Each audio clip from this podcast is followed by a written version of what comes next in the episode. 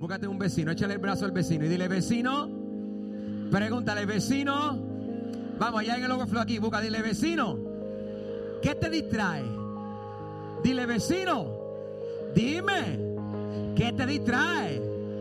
Dile, vecino, hoy, en el nombre de Jesús, sale la distracción. Lo declaro y lo creo. Amén, amén. Dale un aplauso al Señor, vamos. Pueden tomar asiento. La realidad es que nosotros tenemos muchas cosas que fácilmente nos distraen. Hay en inglés hay un, eh, hay un refrán, ¿verdad? Que pasa. Cuando yo era pequeño en mi iglesia, la iglesia que yo asistía, tenían lagartijos. ¿Alguien sabe lo que son lagartijos? ¿Sabe lo que son lagartijos? Había lagartijos en mi iglesia. Pastor, pero tú estás hablando de feligreses. No, estoy hablando de lagartijos verdaderos. No, digo, habían algunos hermanos que parecían lagartos, pero eran lagartijos. Y estos lagartijos eh, eran pequeñitos y aparecían y peleaban. Y el pastor que predicaba en la iglesia, cada vez que predicaba tenía un don especial. Era el don de ponerme a mí a dormir.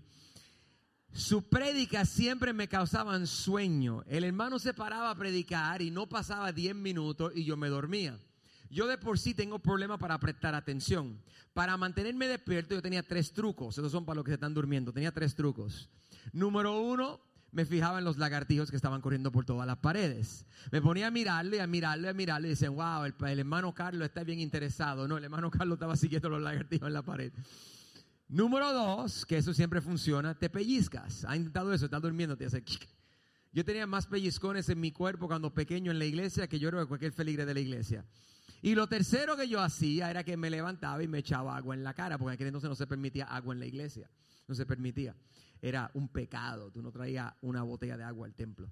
Y entonces yo tenía mucho problema de atención. A medida que yo era un estudiante en la escuela, yo siempre tuve notas especiales. Siempre mis grados eran especiales. Chismosos, están locos por saber. Está bien, estaba colgado en la escuela. Cuando él daban el premio de los honores, a mí me daban el del más bruto del salón. Mi hermano, mis, mis notas eran tan... Yo no podía prestar atención en las clases. Yo no podía. Yo trataba, pero la maestra hablaba, hablaba y yo la encontraba aburrida. Se me hacía bien difícil. Escuchar gente hablar se me hacía más difícil todavía. Y siempre traté, traté de enfocarme y se me hacía bien difícil. Hasta el día que muchos años más tarde descubrí algo. Cuando fui a la universidad y empecé a estudiar en la universidad, me percaté de algo. En la universidad llegó un momento en que los estudios no dependían del profesor sino que el profesor llegaba, hablaba, fueran buenos o malos, te retaban y te enviaban para tu casa. Entre más años fui progresando en la universidad, más difícil, más fácil se me hacía se me fue de difícil a más fácil. Cuando llegué a mi maestría, más fácil. Cuando llegué a mi doctorado, más fácil. Y se supone que se me hiciera más difícil, pero se me hacía más fácil. Descubrí que es que yo aprendo diferente a los demás. Yo aprendo, pero me gusta aprender por cuenta propia. Cuando una persona está tratando de enseñarme, se me hace bien difícil prestar atención. A menos, escúchame, a menos, y lo hay, tengo como unas 10 personas que me encanta. A mí me encanta escuchar al pastor Oso, me encanta escuchar a la pastora Claribera, a mí me encanta escucharla. No porque es mi esposa, ella me obliga y me pega en mi casa, no es por eso. Me encanta escucharla porque es que cuando ella predica yo, yo aprendo, ella me mantiene alerta, me mantiene al día, te hace ilustraciones, te hace cuentos y, yo me como las uñas y quiero saber qué va a pasar en la historia. A veces me sé la historia bíblica. Ella viene y dice, y se fue a la cruz del Calvario. Y yo estoy, ay, ¿qué pasó? yo, sé lo que pasó, pero ya ella me tiene mi atención agarrada. Y me encanta predicadores que son así y, y, pero aún así he descubierto que cualquier cosito, un mosquito que pasa me distrae. Cualquier cosita me distrae a mí con una fase. Estoy abriendo el corazón este es el momento que te digan, ay, por favor, déjame pena. Un poco de compasión, es domingo de resurrección, mi hermano. Tan duros ustedes, mi hermano, son duros. Pero, pero yo tengo, yo tengo un problema de, de, atención. Entonces, en un momento dado, eh, nosotros teníamos, estábamos en la adopción de nuestra hija. Y cuando estábamos en la adopción de nuestra hija, nos, obligaron a unas pruebas psicológicas eh, eh, que teníamos que hacer de la familia. Y yo dije, bueno, pues vamos para allá. No van a decir que estamos todos locos, pero vamos. Y nos fuimos a un psicólogo y nos hizo las pruebas psicológicas. Y cuando terminamos la prueba, el psicólogo me dice, pues aquí está su resultado, todo quedó muy bien. Me dice, quedan despedidos, llévenselo al departamento de la familia social Service y ellos van a procesar el resto. Yo dije, pues perfecto. Y entonces me dice, pastor, y digo, sí. Me dice, ¿me regala un minuto? Y yo dije, oh, oh. Cuando después de una evaluación psicológica, el psicólogo te dice, pastor, me regala un minuto, algo está mal. Yo dije, ¿qué va a pasar aquí? El psicólogo se para frente a mí, el psicólogo me mira y me dice, pastor, tengo que decirle algo. Y yo, ¿qué? Me dice, su nivel de IQ es bien, bien alto, bien alto. Usted rompió los parámetros. Y yo, yo me sentí orgulloso y le dije, ajá, ajá. Y me dice, pero su nivel de retención y atención es cero. Y yo rápido le dije, ¿será el resultado de mi esposa? Ese no puede ser el mío. Eh, y me dijo, no, el suyo. me dice, pastor, usted no tiene periodo de atención. Pastor, de un, eh, eh, la evaluación era de, empezaba en un 30, un 30 es un niño con déficit de atención severo. Me dice un 30, me dice un 30 es ya difícil. Debajo de un 30 son personas que tienen rasgo de abnormalidades mentales. Yo tenía miedo de que me diera el número mío. Me dijo que yo tenía, me acuerdo que me dijo que tenía 42. Yo le dije, tú me estás diciendo que yo soy retardado. Y él me miró y me dijo, pastor, no, lo que estoy diciendo es que es lo que no coincide que usted tenga un IQ, un nivel de inteligencia bien alto, pero sin embargo no tenga periodo de atención. Yo no me explico eso. Y ese día vino confirmación a mi Dios que definitivamente el Espíritu Santo estaba conmigo.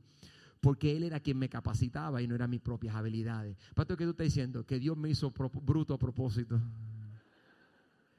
había una causa detrás de mi falta de, periodo de atención. Y, me explicó tanto en mi vida, pero aún al día de hoy yo sufro de distracciones. Entonces quizá hoy lo que voy a enseñarte no te aplica a ti, quizá tú dices, pastor, no es mi caso.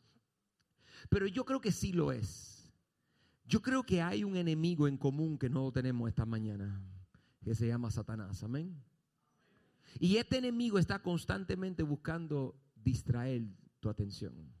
Hay muchos versículos bíblicos que yo pudiera leerte que no son parte de mi bosquejo ni parte de mi mensaje, pero yo lo voy a buscar como quiera. Producción, mira a ver cómo pueden seguirme en esto. Eh, de hecho, lo voy a leer de la pantalla de ustedes, así que voy a depender de que lo suban. Segunda Corintios capítulo 2, versículo 11, el primero que le voy a dar. Y, en Segunda Corintios capítulo 2, versículo 11, voy a ponerte este versículo en pantalla y cuando te lo ponga en pantalla, quiero que trates de leerlo, ¿ok? Y esto no es parte de mi bosquejo, no es parte de mi mensaje, no es nada. Yo, algo quiero compartir contigo. ¿Lo tienen? Dice, mira lo que dice, leanlo conmigo, iglesia. Para que Satanás no se aproveche de nosotros, pues no ignoramos altimañas. Te voy a dar otro. Primera de Pedro capítulo 5 versículo 8 al 11. Primera de Pedro capítulo 5 versículo 8 al 11.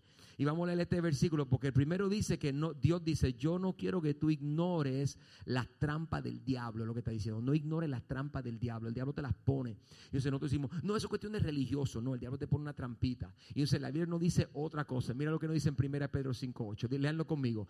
Practiquen el dominio propio y manténganse alerta. ¿Cómo? Alerta. ¿Por qué? Porque su enemigo, el diablo, ronda como león rugiente buscando a quién devorar. Mira que está a tu lado y dile, el diablo está detrás de ti. Entonces, el, espérate, hubieron algunos que miraron detrás a ver quién estaba sentado detrás. No estoy hablando de que está sentado detrás de ti. Estoy diciendo que el diablo te persigue. El diablo te Una pregunta, una pregunta, vamos a ser sinceros. ¿Usted nunca ha salido para el trabajo o ha salido a, la escuela o ha ido a algún lugar o al supermercado y usted llega a ese lugar y usted se encuentra con cuál de personas que te parece que están endemoniadas para hacerte daño? Porque uno solo encuentra, uno se encuentra con personas que, que tú dices, pero si yo iba bien, ¿por qué se me atravesó este diablo? Y, uno, y, aunque no sea el diablo de por sí, son gente que el diablo usa, ¿vio? Mira, a veces el diablo usa gente en tu casa. No mire a su mujer al lado, no mire, no mire. Hombre, hombre, mire acá, eh, eh, pajarito acá, enfócate. Mira para el lado, te busca un lío en tu casa esta noche. Pero a veces el diablo usa gente en tu casa, a veces usa a tus hijos. Nosotros no queremos reconocerlo, pero a veces los hijos son herramientas del diablo. Ay, pastor, no diga eso, mis hijos son unos santos. Hoy, mi hermano, te hace falta un par de espejuelos. Usted no ha visto los hijos suyos. A veces sus hijos no son unos santitos, a veces sus hijos son los que le traen la tribulación más grande. Y escúchame, padre, a los hijos que están aquí, a los hijos de todas las edades, a veces la, la carga más grande el ataque más grande de un hijo, ¿sabe cuál es? Su padre. A veces los padres son piedra de tropiezo a tu vida. A veces los padres son aquellos que te atraviesan para hacerte la vida complicada. Y entre más mayor se ponen, más fácil es ser esa piedra de tropiezo, ¿vieron? Y llega un momento que te puede afligir tu corazón. Y la Biblia dice, ten cuidado porque el diablo anda como león rugiente buscando a quien debe. Está buscando, el diablo está esperando a cada momento que tú caigas. Está buscando distraer tu atención. Te voy a dar un versículo más, vamos. Segunda Corintios capítulo 10, versículos 4 al 6. Segunda Corintios capítulo 10, versículos 4 al 6. Y esta es la esperanza que tú tienes hoy con este mensaje que te quiero darle enseñar. Segunda Corintios capítulo 4, versículo 10. Te voy a dar Segunda Corintios capítulo 10, versículos 4. Y cuando esté en pantalla lo vamos a leer. Y esta es la esperanza de ustedes y mía. Mira con la esperanza si el diablo te ataca. Leanlo conmigo, iglesia. Las armas con que luchamos no son del mundo. Vamos a repetir eso. Vamos de nuevo. Vamos. Todo el mundo. Las armas con que luchamos no son del mundo. Antes de seguir leyendo, mira acá a tu lado y dile, deja de pelear en tu fuerza. Dile, deja de pelear en tu fuerza. Deja de pelear en tu fuerza. Ok, mira esto. Sino que tienen, léanlo conmigo, vamos, sino que tienen el poder que divino, ¿para qué? Para derribar, ¿qué iglesia? Fortaleza. ¿Cuánto dan gracias a Dios por eso? Vamos. Mis armas no son carnales, si no son carnales, ¿son qué? Espirituales. Mis armas no son físicas, mis armas son espirituales son espirituales. Entonces, mira lo que tengo que hacer en el versículo 5 de ese mismo, versículo 5. Mira lo que tengo que hacer, mira lo que tengo que procurar hacer. Póngame el versículo 5. Todos juntos, vamos, uno, dos, tres. Destruimos argumentos y toda altivez que se levanta contra qué? Contra el conocimiento de quién? De Dios. ¿Y qué hacemos? Y llevamos cautivo. Para, vamos a repetir esas tres palabras de nuevo. Vamos, uno, dos, tres. Y llevamos cautivo. Una vez más, vamos, uno, dos, tres y llevamos cautivo. ¿Qué llevamos? Cautivo. ¿Qué tú llevas cautivo? Vamos, sigue conmigo. Todo pensamiento para que se someta a quién? A Cristo te llega un pensamiento a tu cabeza que no es que tú tienes que hacer, llevarlo cautivo y someterlo a Cristo. Pastor, ¿qué tú me estás diciendo? Cuando el diablo trata de distraerte, tú tienes que percatarte que el diablo le está restando valor y distrayéndote de lo que realmente es importante. Y yo he venido hoy a predicarte un mensaje porque estoy convencido de que el diablo te está distrayendo con cosas que no son importantes te está quitando la atención de lo que verdad. Déjame darte. Dice, pastor, yo no, yo a mí no me pasa, a mí no me pasa. Tenga mucho cuidado. Te voy a leer una historia en la Biblia que muestra a una mujer que le pasó lo mismo y fue el día de resurrección. En Juan capítulo 20, versículo 10, nos narra la historia acerca de la María cuando se está acercando a la tumba el día de resurrección. Y mira esto, un día como hoy. Dice la Biblia en Juan capítulo 20, versículo 10, que los discípulos regresaron a su casa pero María se quedó fuera, esto en la tumba, llorando junto al sepulcro. ¿Cómo estaba María? ¿Y dónde estaba ella? ¿Adentro o fuera? Fuera. Si tú, si tú quieres vivir una vida lejos de donde Dios quiere que tú estés, vas a pasar la vida entera llorando. Alguien que diga amén. Tú no puedes vivir lejos de Dios y vivir feliz. No puedes hacerlo.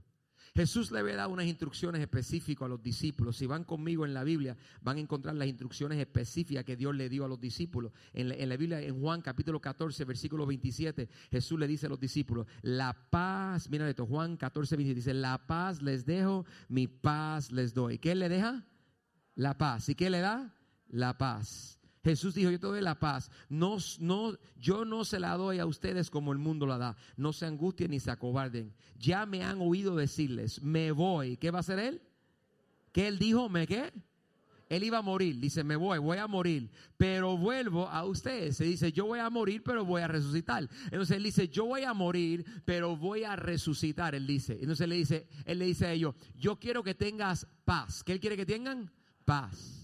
Una pregunta, María parecía que tenía paz. Entonces lo que Cristo le había dicho, ¿ella estaba prestando atención? No, se le había olvidado. A ti se te han olvidado las promesas que Dios te hizo. Vamos, vamos a ser honestos, con mano levantada. ¿Quién aquí alguna vez ha recibido una palabra de Dios o ha leído algo en la Biblia o ha recibido algo en la Biblia, recibió una promesa, saliste de aquí convencido y antes de que pasara dos o tres meses te preocupaste de nuevo por ella, la en tu mano, levanta tu mano. Uy, Déjame predicar un rato más, póngame 10 minutos en el reloj. La realidad del caso es que, que nosotros vivimos olvidándonos las cosas que Dios nos dijo. ¿Y sabe por qué? Por las distracciones que nos rodean.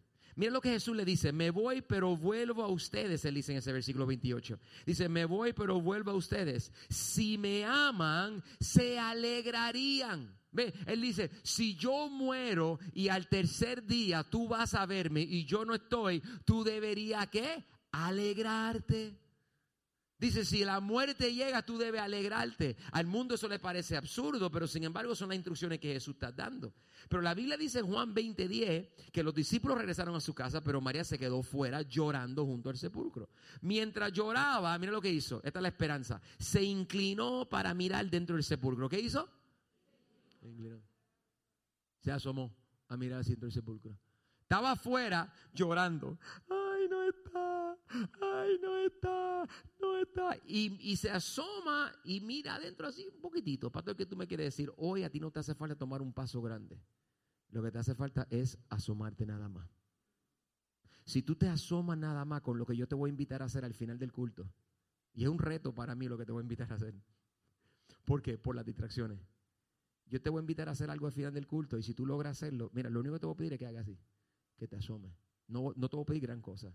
Pero si tú logras asomarte, te va a pasar lo que le pasó a María. Las promesas que se le habían olvidado van a regresar todas fluyendo a ti. Y van a caer sobre ti espiritualmente antes que tú salgas de aquí. Pastor, ¿por qué? Porque yo creo que hay un poder en el domingo de resurrección. Yo creo que los domingos de resurrección es día de milagros. Pastor, ¿por qué tú crees que el domingo de resurrección es día de milagros? Porque el diablo ataca el día de resurrección con todas las de él el diablo ataca el día, el domingo de resurrección, el diablo siempre lo ha atacado. Porque es que el domingo de resurrección Jesucristo comprobó que él había bajado como hombre, le habían latigado y lo habían herido y lo habían humillado, pero el tercer día todo el que pensaba que él no era hijo de Dios, fíjate, hay una porción en la Biblia donde Jesús está en la cruz del Calvario y cuando está en la cruz del Calvario dice que la tierra tembló. Y, mucha gente dijeron, ay, este era el hijo de Dios. Y, el velo se rasgó eso comprobaba y le puso a ellos la duda. Pero al tercer día ir a la tumba y no verlo, selló la comprobación de que Jesús era el Hijo de Dios.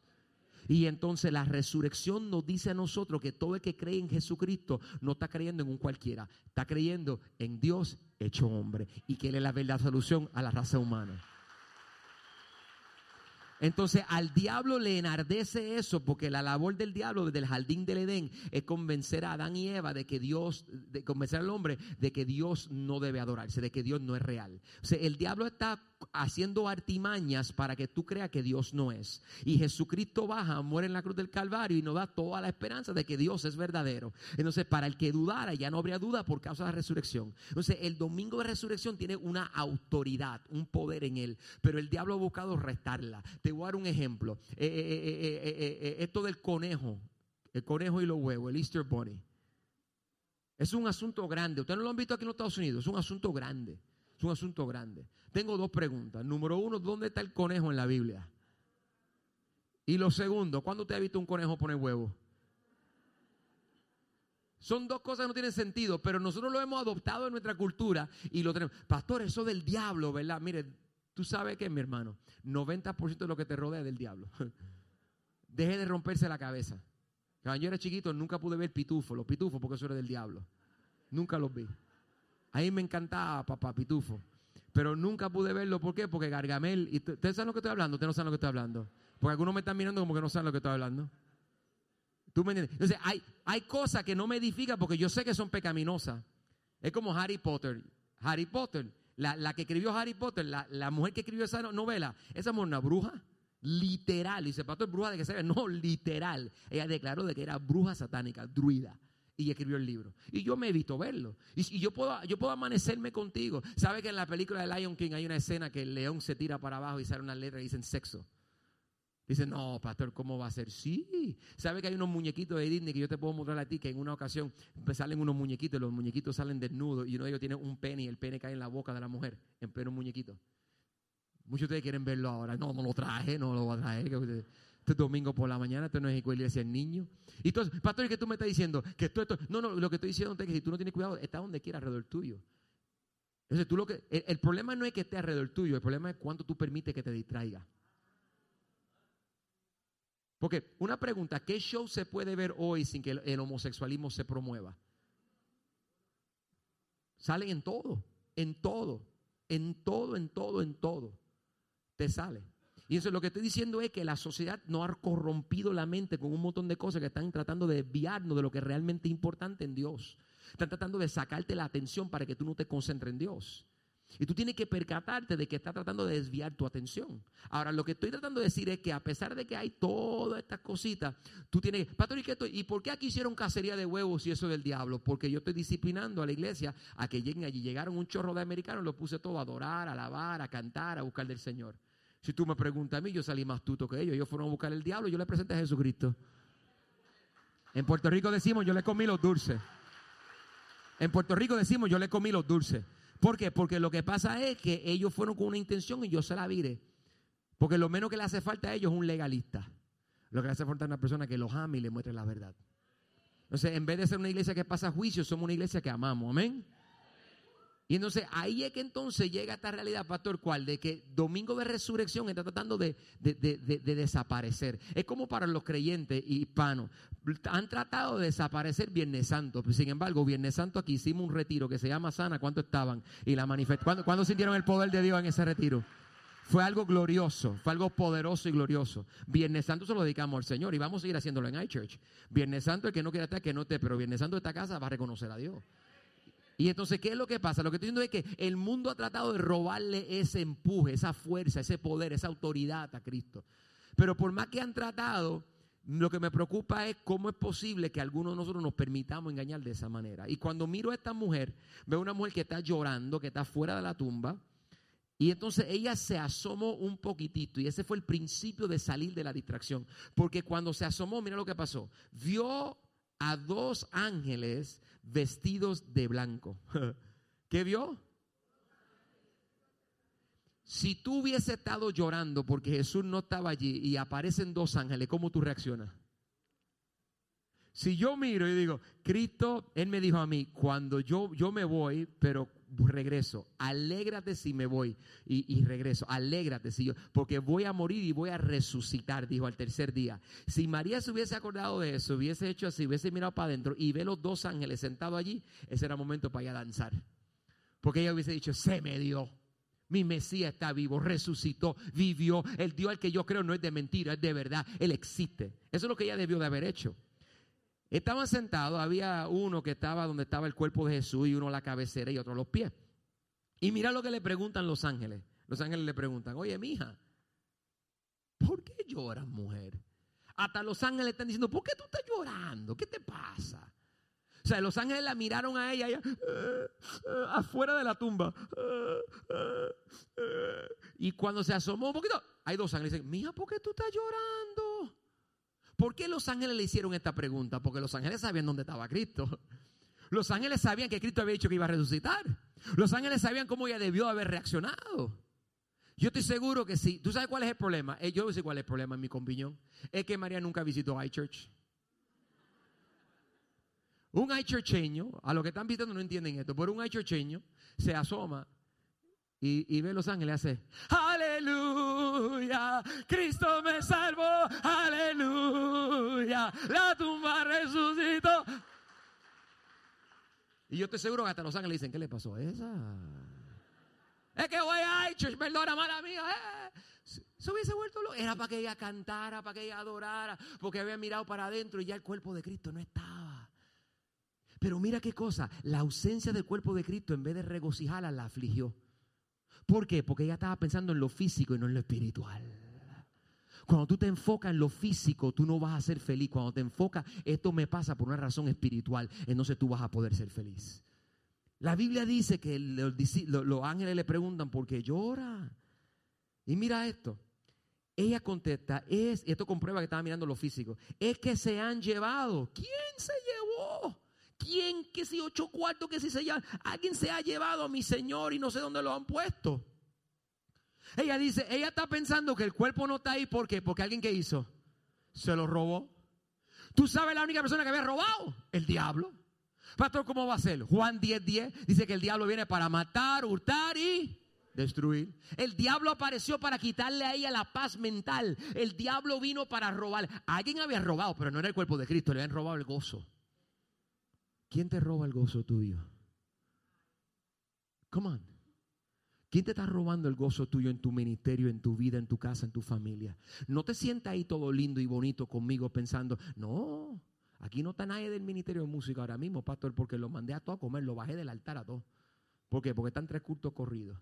Ah, ahora somos tú y yo, no depende de la música, te voy a confrontar cara a cara. Pastor, ¿por qué me vas a confrontar la cara a cara? Porque tú tienes que ser honesto conmigo. ¿Cuáles son las cosas que te roban la paz a ti? Come on, sé sincero. ¿Cuáles son las cosas que te roban la paz a ti? ¿Cuáles son las cosas que están quitándote tu bendición? ¿Cuán fácil se te quita la alegría a ti? ¿Cuán fácil te desvía de lo que Dios te mandó a hacer? ¿Cuán fácil tú dejas de congregarte? Vamos, sé sincero conmigo. ¿Cuán fácil tú te desanimas? El diablo viene para distraerte y te está robando cosas. Mira, en tu, hay matrimonio aquí que el diablo está robando de tus bendiciones. Te la está robando silenciosamente.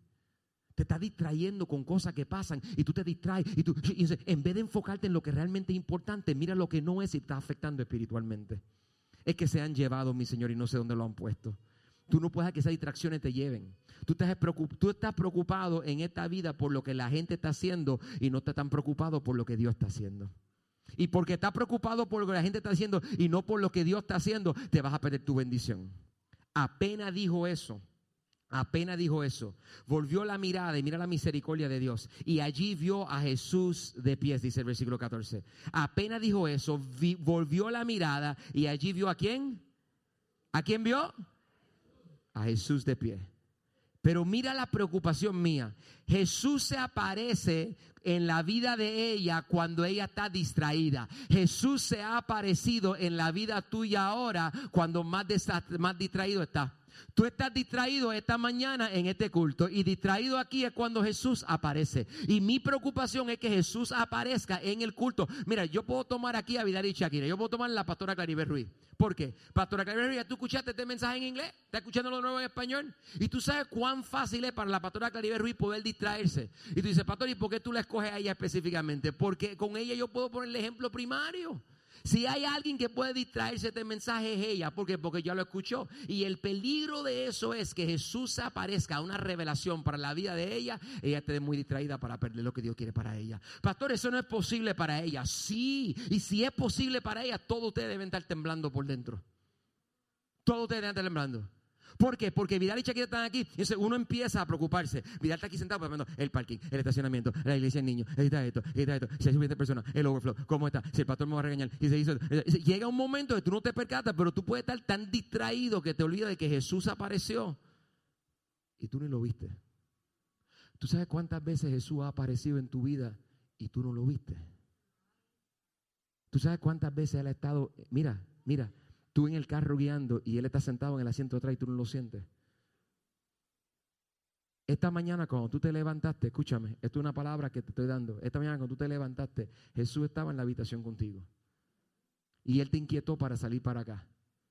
Y hubieron algunos que estaban como que voy o no voy, voy o no voy. Y Jesús dijo, vete, vete, vete, vete.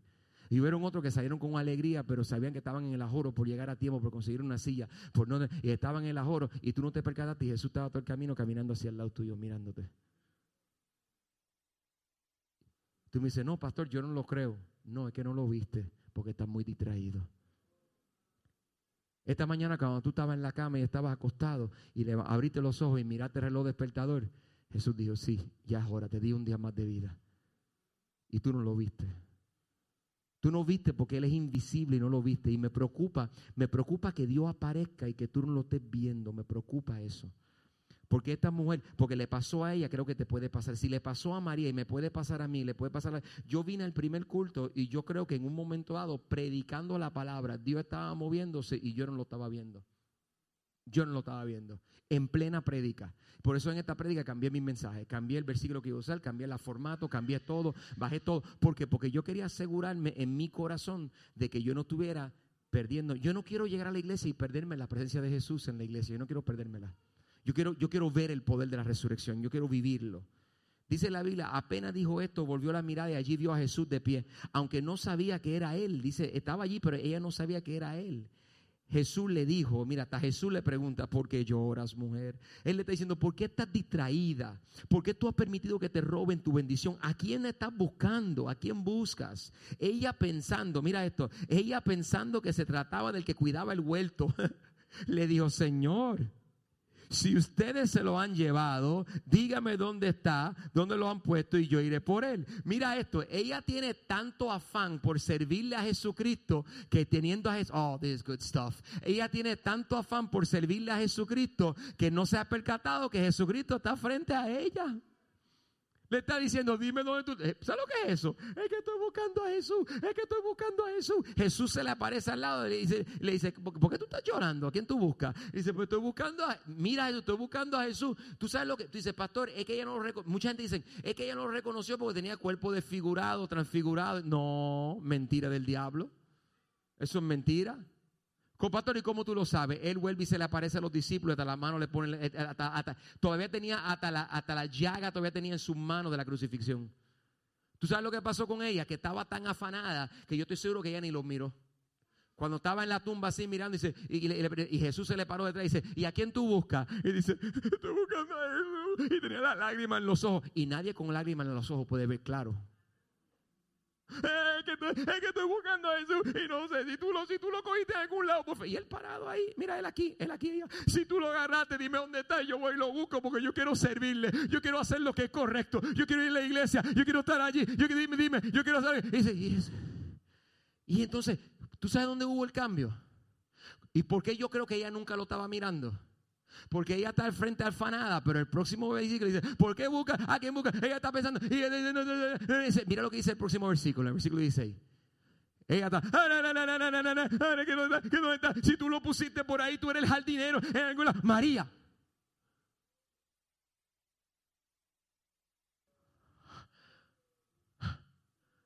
Cuando escuchó la voz de su nombre mencionada por su boca, Ay, me encanta este versículo. Ella se volvió y exclamó. Dice, ella se volvió y gritó, Raboni, Raboni, maestro, maestro. ¿Tú sabes por qué ella gritó maestro? Porque ella reconocía que todo lo que él le había enseñado a ella se le había olvidado. Ella reconoció de que él le había dicho al tercer día resucito y él en vez de ella en vez de recordar la enseñanza que ella había recibido se le olvidó, María, Maestro, maestro, maestro, maestro, tú me enseñaste y se me olvidó. Tú me enseñaste y se me olvidó. Y me encanta la reacción humillante de ella. Viene, dice la Biblia en el versículo 17. Jesús le dice, suéltame. Cuando le dice suéltame, porque ella había hecho? Lo había agarrado. Ella lo había agarrado. Ella vino, él viene, él viene, él dice, ah, maestro, maestro. Cuando por fin vio, escucha esto, cuando por fin vio a Jesús y se acordó del poder de la resurrección, ella agarra y boom, y se le agarra a él. Se le agarra. Pero mira lo que ocurre cuando la agarra. Esto es una explicación teológica que te voy aquí. Él le dice, suéltame porque todavía no he vuelto al Padre. Y le dice, ve más bien a mis hermanos y diles que vuelvo a mi Padre Sí, ve a mis hermanos, dile que vuelvo a mi Padre, que es Padre de ustedes, y a mi Dios, que es Dios de ustedes. Pastor, ¿qué pasó? Jesús la regañó. Jesús la regañó. Eso fue un regaño completito. Ella viene y dice, eh". Él le estaba diciendo, ni siquiera me, ni siquiera celebraste que yo había resucitado. Pasaste domingo de resurrección por desapercibido. Y ahora viene a agarrarme, a decirme, Rabón y maestro. No, no, no, mía, tú, tú no aprendes. Si tú supieras el poder de quien yo soy y, mi padre es tu padre, vete corriendo y dile a tus hermanos que están afligidos. Vete dile a alguien allá en la iglesia. Vete y dile a ellos que yo he resucitado. Vete dile a ellos que yo fui al padre y que vuelvo. Le dijo, en vez de estar llorando, ponte a trabajar. Le dice, porque estás llorando por lo que te aflige cuando yo tengo propósito contigo, María. Pude, mira lo que Dios, está diciendo, yo pude haberme aparecido a cualquiera, pero decidí aparecerme a ti primero. Ahora que te di la bendición de que yo he venido a tu vida, atrévete a abrir la boca y glorificar a un Dios vivo y verdadero y dile a todo el mundo que he resucitado. Háblalo, no te avergüences, dile resucitó. Alguien que grite, resucitó. Le dice, vete y díselo. Vete y háblales a ellos le dice que abra su boca. Versículo 18 dice, María Magdalena fue a darle la noticia a los discípulos. He visto al Señor, exclamaba, he visto al Señor. Y les contaba lo que él le había dicho. Abrió la boca. Ay, los que estaban en retiro, escuchen. Abrió la boca. No enmudeció, abrió la boca. ¿Qué abrió? La boca. Decidió no quedarse en silencio. Hay, un, hay, un, hay una enseñanza en la Biblia. Eh, este es un versículo que ustedes no tienen tampoco. Se lo voy a dar. Segunda Crónica, capítulo 20, versículo 15. Aquí viene el mensaje número 2. Pastor, el mensaje número 2, sí. Le voy a dar un segundo mensaje en cinco minutos. Ya le prediqué el primero, le voy a predicar el segundo. Y aquí viene. Segunda Crónica, capítulo 20, versículo 15. Yo quiero enseñarte algo del poder de abrir tu boca. El poder de abrir tu boca. ¿Ok? En segunda Crónica, y estoy terminando ya. Segunda Crónica capítulo 20, versículo 15 dice, pueden subir, los músicos subasen aquí al altar, vayan subiéndose y acomodándose. En un momento dado iban a atacar el pueblo de Dios. Y la Biblia dice, eh, versículo 13, va el versículo 13 primero. Estoy improvisado. ¿Ustedes están conmigo? Ok, versículo 13. Todos los hombres de Judá estaban de pie delante del Señor junto con sus mujeres y hijos, aún los más pequeños. ¿Ellos estaban dónde? ¿Dónde estaban esta gente? ¿De pie dónde? ¿Dónde estaban? ¿De pie dónde? Ante Señor. ¿Dónde usted está hoy? Miren esto. Es una promesa para alguien. Versículo 15. Y dijo Yaciel, escuchen habitantes de Judá y de Jerusalén, escuchen también su majestad. Así dice el Señor, no tengan miedo. ¿Qué le dijo? Ni se acobarden cuando vean ese ejército grande, porque la batalla no es de ustedes, sino mía. Ustedes saben esa primera canción, esa primera canción ustedes la tienen en track, tienen todo o no, tienen los músicos, no tienen los músicos todo aquí. Ok. Hay, una, hay una, hay una, esa primera canción, eh, eh, ponme la letra de esa primera canción un momento, la primera que se cantó, la de apertura la que cantamos de apertura. Yo creo que tú la pongas un momento. ¿La tienen ahí? Búscame la primera canción y póngamelo en pantalla. Tranquilo, que estoy volviendo a producción y a todo el mundo loco hoy porque estoy. Mira esto. Por siempre el glorioso es, por siempre exaltado es. Síguelo. Por siempre es digno. Vivo está, vivo está. Esto es una, esto es una convicción. Él no está muerto, Él está vivo, Él está vivo. Síguelo. Síguelo. Dame la próxima. Por siempre Él glorioso es, por siempre. ¿Por cuánto tiempo? Siempre. La muerte le quitó su gloria. La muerte le dio, le dio gloria a lo que hizo la muerte. Síguelo, ponme la otra. Cantamos. ¿Qué cantamos? ¿Y, y qué es aleluya? Alabanza a Jehová. Eh, mira para la tumba y tú dices, yo canto aleluya el domingo de resurrección. Porque yo canto aleluya, porque yo estoy delante de Dios y yo sé que Él resucitó. Yo canto aleluya, canto aleluya. Entonces mira, la tierra estremeció. la piedra, Él que hizo, quitó. Perfecto amor que no se puede vencer. Síguelo. vamos a repasar completita, así que síguelo.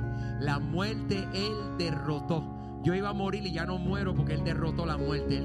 escucha, tú, tú ibas a morir y ibas camino al infierno. Y si le entregaste tu vida a Jesús, ya tú no vas camino al infierno. Él venció tu muerte, tú vas para el cielo. ¿Cuánto dan gracias a Dios por el sacrificio de la cruz del Calvario?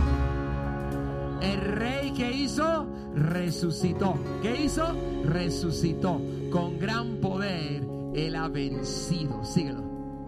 Por siempre Él glorioso es, por siempre Él glorioso es. Eso nadie lo va a quitar, síguelo. Por siempre Él es digno, vivo está, iglesia, vivo está. Por siempre Él glorioso es, por siempre Él glorioso es, exaltado es, por siempre es digno, vivo está, vivo está. Y entonces el coro dice, cantamos, aleluya, el Cordero venció.